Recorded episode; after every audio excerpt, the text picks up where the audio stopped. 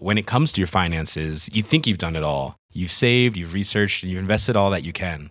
Now it's time to take those investments to the next level by using the brand behind every great investor, Yahoo Finance. As America's number one finance destination, Yahoo Finance has everything you need, whether you're a seasoned trader or just dipping your toes into the market. Join the millions of investors who trust Yahoo Finance to guide them on their financial journey. For comprehensive financial news and analysis, visit yahoofinance.com, the number one financial destination, yahoofinance.com.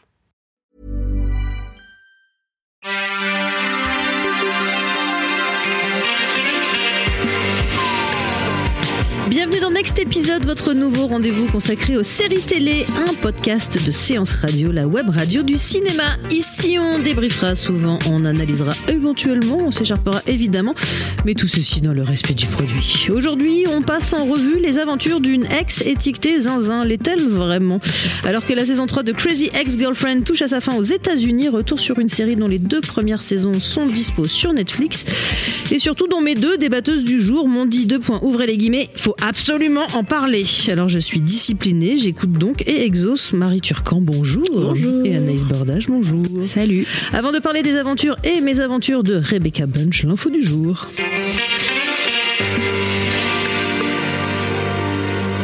Bienvenue dans le milieu de la haute finance européenne. C'est dans ce monde chatoyant et fort accueillant que la série Bad Banks vous accueillera.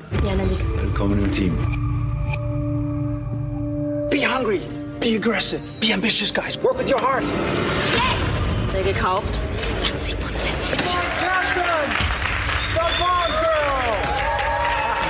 My new colleague's gonna want some information from you. Hold it back, please. J'ai essayé de prendre un extrait où ça parlait vaguement anglais parce que ça parle quand même beaucoup allemand. Et je- j'avoue que mon niveau est assez faible, vous m'excuserez. Pourtant, je pensais que tous nos auditeurs étaient bilingues. Bah, sûrement, mais alors moi pas du tout. hein.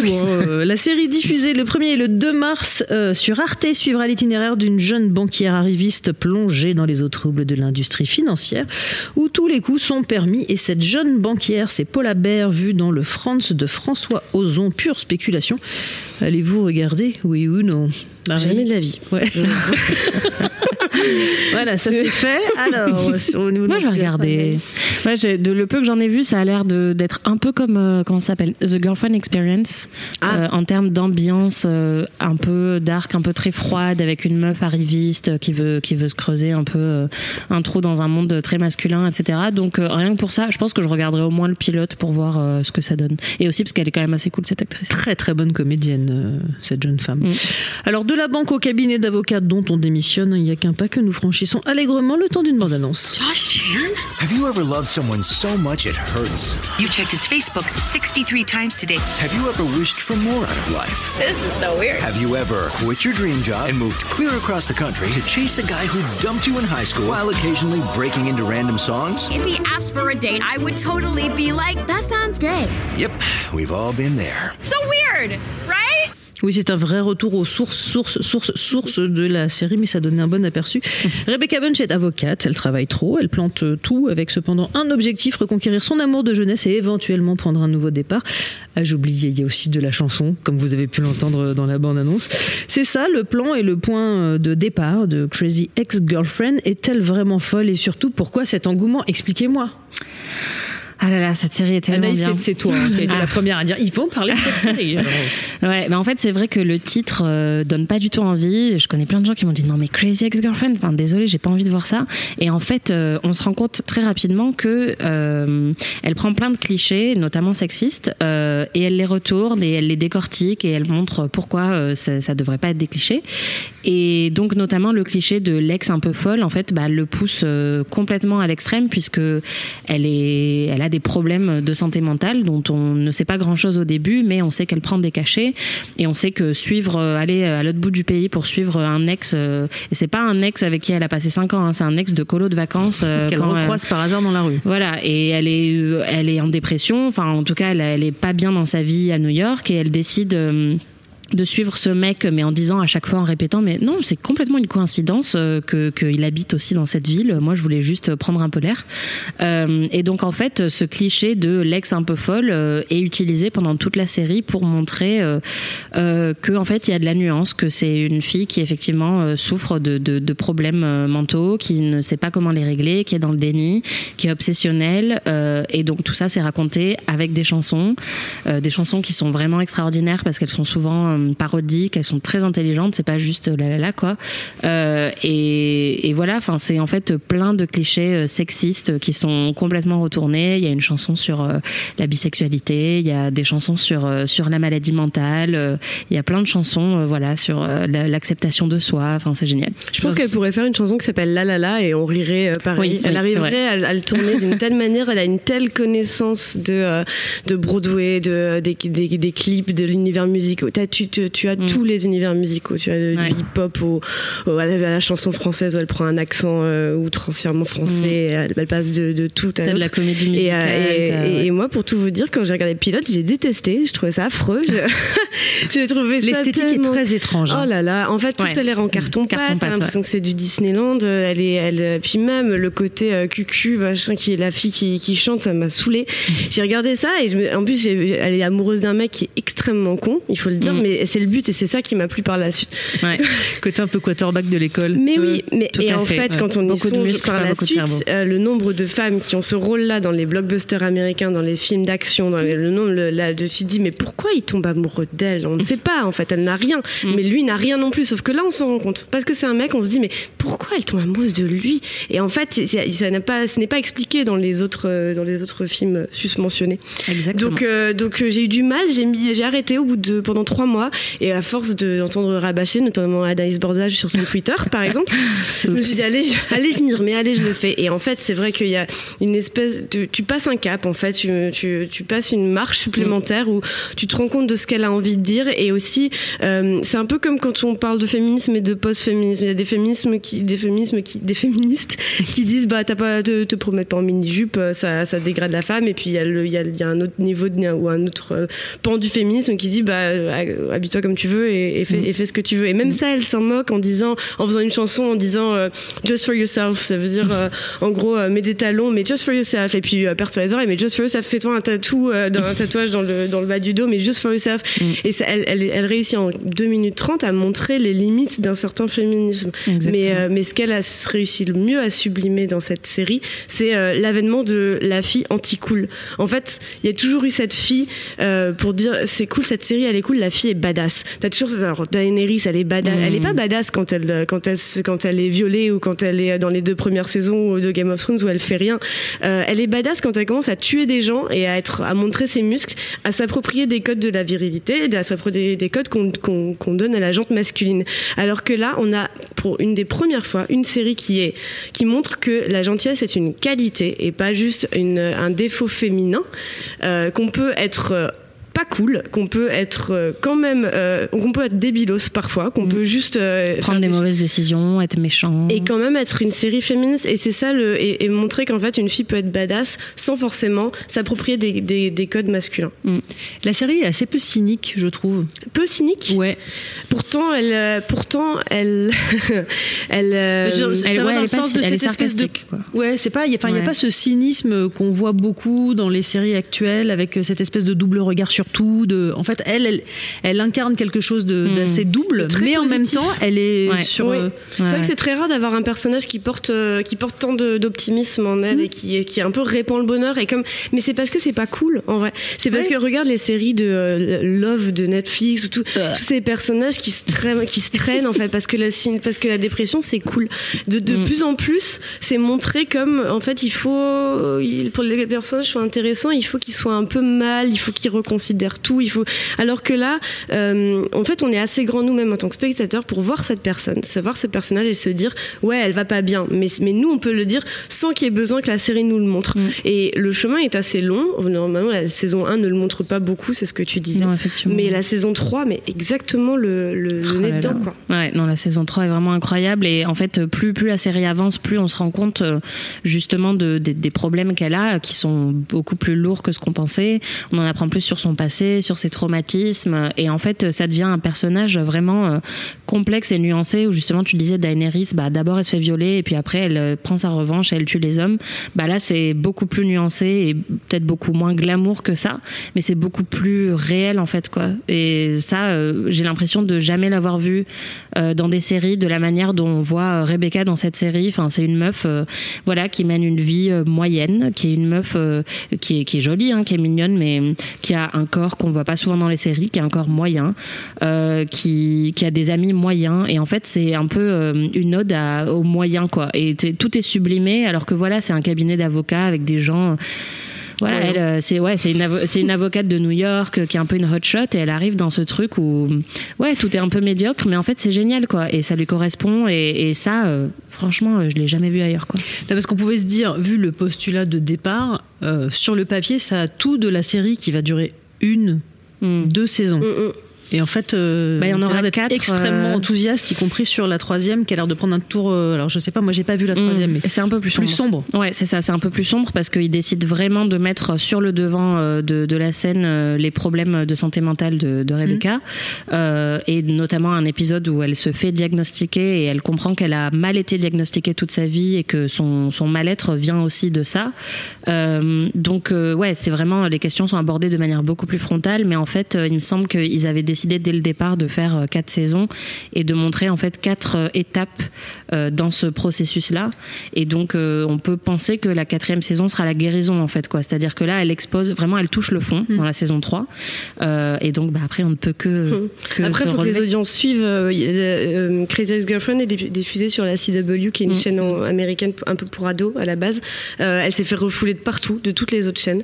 Et elle fait des audiences catastrophiques. Enfin, elle fait du 1 million. euh, là, elle fait du 600 000 pour la saison 2. C'est-à-dire que c'est, euh, pour donner une ordre de grandeur, euh, Grey's Anatomy à ses débuts faisait 17 millions. Aujourd'hui, ils sont encore à 9 millions après 14 euh, saisons.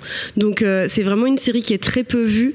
Euh, ceci dit, euh, Girls était une série très peu vue sur HBO, dont on a beaucoup parlé. Donc, Parce que fait juste partie de sa séries prestige un peu où euh, c'est Bah, bien c'est ça. garder parce que le, le... Ça donne envie d'être regardé et en même temps c'est un peu comme euh, comme The Good Place, ça reste une série euh, qui, qui est sur le qui a, qui a l'air légère donc c'est vrai qu'au départ on peut se demander, je pense euh, on peut se demander pour qui la regarde mais euh, mais je pense que les personnes qui la regardent sont quand même majoritairement des femmes euh, et qui sont passées outre le, le côté qui peut être très rebutant à la base de voir Ouais, euh, ces, couleurs fluo et ces- Ouais. euh, ce- cette femme qui chante. Moi, c'est vraiment le moment dans le pilote où, où je, enfin, je crois que c'est dans le pilote où je suis tombée amoureuse de cette série où, comme toi, j'étais réticente. Et en fait, il y a cette chanson où elle décide de se préparer pour un Mm. date. Euh, et en fait, euh, on voit euh, toutes les étapes atroces de la préparation pour un date euh, d'une femme où elle s'épile, elle s'épile le cul, elle s'épile la moustache, euh, elle se brûle avec son fer à friser, voilà, exactement. Avec la même bande. Euh, Il y a. Il y en a partout, c'est un massacre, on dirait une scène de, meurtre. Et en fait, il y a un rappeur qui arrive, euh, voilà, euh, avec euh, un rap typiquement misogyne, quoi, genre monte sur ma bite, machin. Et en fait, il voit ce qu'il y a dans sa salle de bain et il dit non mais attends, mais mais le patriarcat c'est vraiment horrible, mais tu dois vraiment faire ça à chaque fois que tu vas à un rendez-vous. Ah non mais attends, je vais appeler toutes mes bitches et puis je vais m'excuser et leur dire de poursuivre leurs études au lieu de venir dans mes clips parce que c'est horrible. Et en fait, ce moment-là, je me suis dit ok, je sais pas ce que je suis en train de regarder, mais c'est vraiment cool quoi, parce que ça on le voit pas souvent. Ah non, on le voit même euh, jamais, hein. on, Ouais, peut, on peut- on peut le dire comme ça. Petite question sur la saison 3, on rit quand même? Oui, beaucoup. Ah, euh, moi je trouve pas. Je, Ah ouais juste- ouais, j'allais dire qu'il y a quelque chose de très rare qui se passe dans cette série, c'est qu'elle c'est une- c'est qu'elle change quand même vachement de registre. On arrive dans un, on, on passe dans la saison 1 où on rigole, à la saison 2 où on est un peu mitigé, mais il y a quand même pas mal de rire. Dans la saison 3, en fait, c'est c'est rare. C'est Rachel Bloom, elle a créé son personnage. Euh, T'as envie de, c'est comme quand tu crées ton Sims, tu vois, tu l'as, tu l'as fait hyper bonasse la meuf. Et ben elle, elle a décidé de la faire hyper laide. Elle a décidé de montrer, non mais de de de, de détruire son personnage devant nous quoi.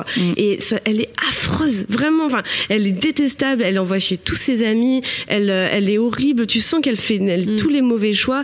Et franchement, c'est difficile de rester. C'est difficile de rester avec elle et de la regarder euh, sombrer. La seule série que, à laquelle je pense qui a opéré ce changement, c'est You're the Worst, qui est une comédie dramatique de FX euh, où la personne, la, la femme, au bout de la troisième, deuxième saison, Deuxième, euh, tombe en dépression. Et donc, on passe d'une série qui était feel good avec deux personnes qui arrivent à s'aimer alors qu'ils aiment, ils aiment pas trop l'amour, à euh, bah, en fait elle est en burn-out total. Et Mm. qu'est-ce que tu fais Ouais. quand tu es en, en relation avec quelqu'un qui est en burn-out total et qui ne fait plus rien et c'est vraiment lourd, c'est vraiment dur. Mm. Et je trouve que c'est co- c'est beaucoup compté sur son public et sur la foi de son public euh, que de, de, de changer euh, tout, tout ce que ce pourquoi les gens regardent la série. C'est comme si Game of Thrones faisait euh, soudain commencer à faire d'une sitcom où t'as Jon Snow qui arrive avec qui fait Mm. hey En chantant, en chantant.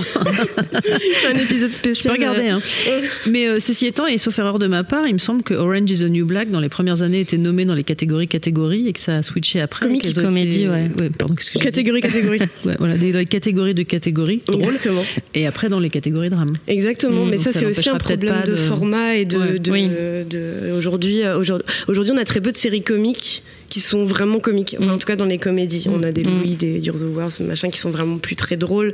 Euh, mais du coup, à la fois, on a l'avènement aussi de ces nouvelles séries feel good comiques, euh, bah, comme Crazy Ex Girlfriend était, mais euh, où t'as, euh, je sais pas, Mm. Mais qui ont de la profondeur, quoi. The Good Place, c'est ça. Ouais. T'as toujours en fond un peu de, un peu de trucs cyniques qui fait, qui rend au final la comédie plus, plus belle. Ouais. Mais alors du coup, Marie, en riant moins, cette saison 3 reste aussi enthousiasmante que les deux premières ou... Moi, elle m'enthousiasme parce que je me, parce que je me, j'ai envie de savoir ce qui va se passer. Euh, les chansons sont toujours bien, mais euh, c'est, je, je- en fait, je la regarde avec, vraiment beaucoup de fascination euh, au, au sens littéral, c'est-à-dire attraction-répulsion, où je me dis, euh, franchement, je sais pas où tu vas et je, je comprends, je vois ça je- plus globalement comme une œuvre très intéressante d'un, d'un projet d'une femme qui est, Mm. qui est vraiment très douée, mais qui a, qui est, qui a, qui a des idées complètement, complètement tarées.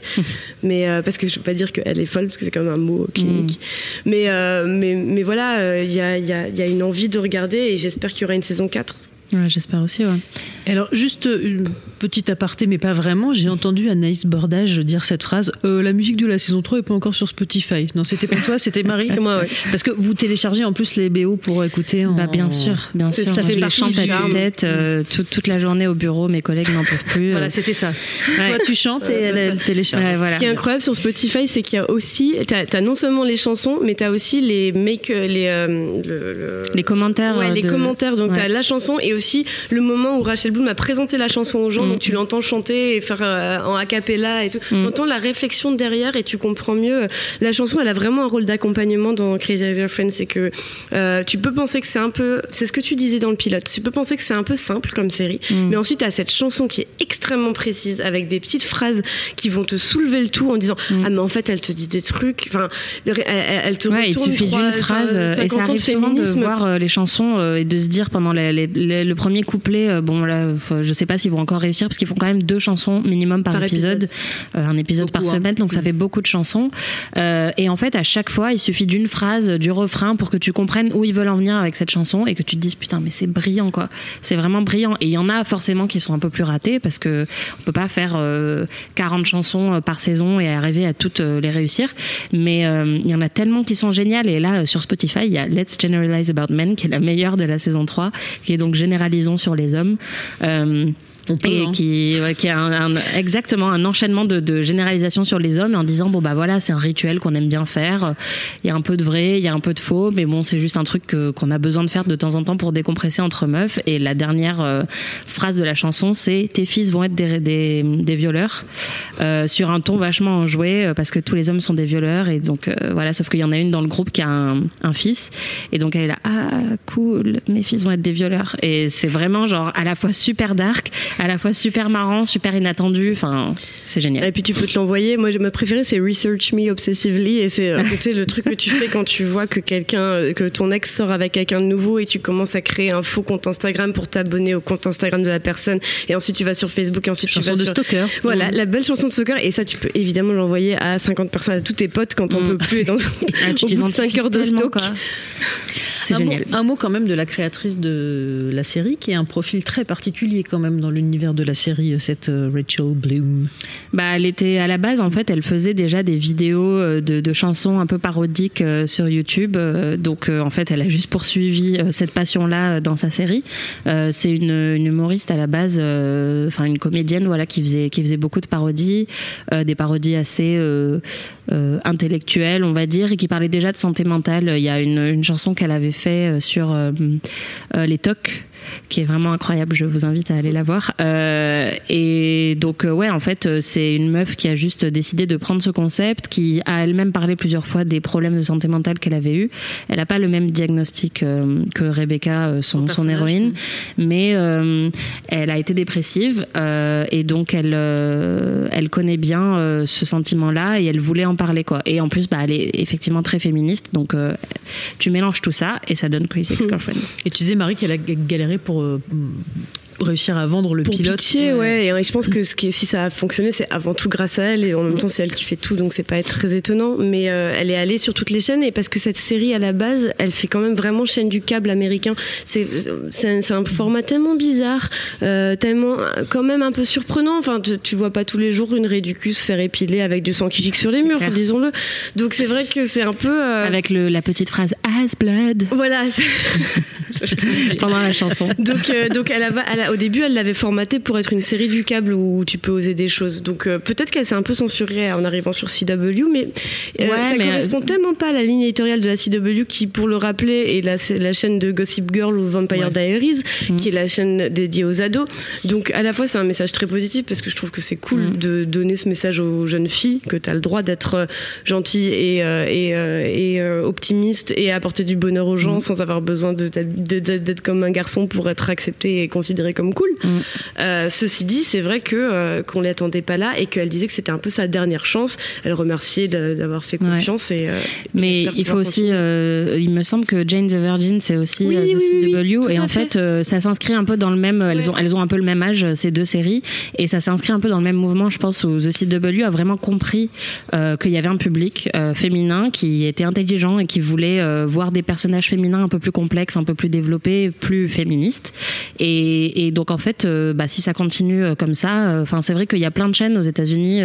AMC, c'était un peu pourri, et puis après ils ont eu Mad Men et Breaking Bad, et, c'est devenu bah, ultra prestigieux. Et là, The CW est peut-être en train d'opérer un, un, changement avec avec ces séries-là, de, de, de, devenir un peu plus conscient socialement et politiquement sur certains sujets. Et surtout, ils effectuent un changement que les chaînes KB n'ont pas fait aussi bien AMC mm. que tu cites comme Showtime. Sont des séries portées par des hommes, faites par des hommes. On a ce mm. livre très célèbre dans le milieu des séries qui s'appelle Serious Men, qui a été écrit sur euh, l'avènement, l'âge d'or des séries avec euh, les Sopranos, The Wire, mm. toutes les couilles en fait, tout plein d'hommes, c'est, super.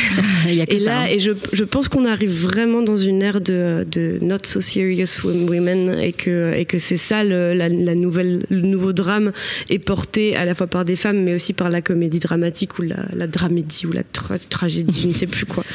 Si je vous demande une recommandation, euh, soit dans la droite lignée de Crazy Ex-Girlfriend, ou en tout cas qui pourrait plaire aux gens, vous savez les recos comme on fait sur Netflix. Si vous avez aimé, vous aimerez. Euh, alors c'est un peu c'est un peu un stretch, mais euh, mais euh, c'est une série euh, que j'essaye de recommander dès que je peux, dès qu'on me laisse parler. C'est Buffy? Écoute, euh, j'aurais bien aimé, mais bon, malheureusement, je vais le garder pour les, les 18 prochains épisodes. Euh, non, euh, en fait, dans Crazy Ex-Girlfriend, il y a un personnage d'un homme bisexuel, ce qui est vraiment très, très, très, très rare à la télé, et qui est un homme parfaitement normal, parfaitement moyen, comme on disait, qui s'appelle Daryl, et qui a une moustache, et qui est quarantenaire, et qui est divorcé, et qui, qui comprend qu'il est bi, et, et qui décide d'explorer sa, sa, sexualité, pardon. Et... Ça me fait penser à une autre série que j'aime beaucoup qui s'appelle Halt and Catch Fire, euh, qui est peut-être moins drôle que Crazy Ex-Girlfriend. Ça chante pas. Euh, c'est plutôt une série dramatique, mais il y a aussi un personnage, le personnage principal, qui est un homme bisexuel. Euh, et donc rien qu'en termes de représentation, bah pour moi ces deux séries, elles ont fait énormément et c'est génial. Et au-delà de ça, Halt and Catch Fire, ça pourrait plutôt être comparé à Mad Men dans le sens où c'est une série d'époque. Ça se passe dans les années 80. C'est deux hommes et deux femmes qui veulent travailler dans la tech euh, qui essaye d'innover, de, d'inventer un peu le futur euh, Google ou le futur euh, Gmail, etc. Et et en fait, bah, c'est, on voit un peu les aventures de ces personnages-là, dont cet homme bi, Joe Macmillan, qui est, qui est vraiment un personnage cool. Oh, je crois que tu as nous recommander un tag porno. ça peut pas venir. Pas tout de suite. J'avais sorti mes notes. On en est encore au début de l'émission. on fera ça plutôt vers le vers la fin de l'année. Bah alors si on reste dans les femmes fortes, moi j'ai adoré la saison 4 de Broad City qui vient de se finir je crois ou qui est encore en cours.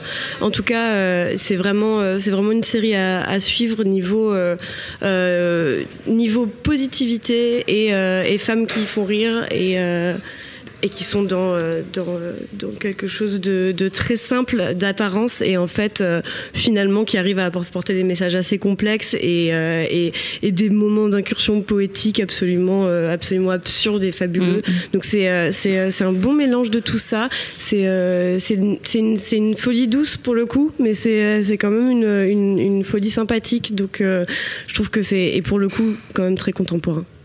Alors, sans vouloir exclure qui que ce soit, c'est vrai qu'on était quand même pas mal entre filles, signalons-le. Merci beaucoup, Marie Turcan. Merci beaucoup, Anaïs Bordage. Next épisode, c'est terminé et on se retrouve la semaine prochaine, même heure.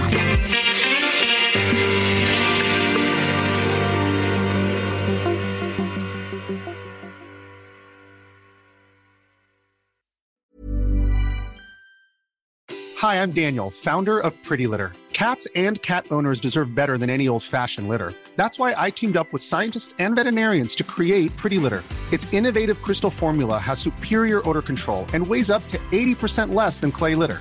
Pretty Litter even monitors health by changing colors to help detect early signs of potential illness. It's the world's smartest kitty litter. Go to prettylitter.com and use code ACAST for 20% off your first order and a free cat toy. Terms and conditions apply. See site for details.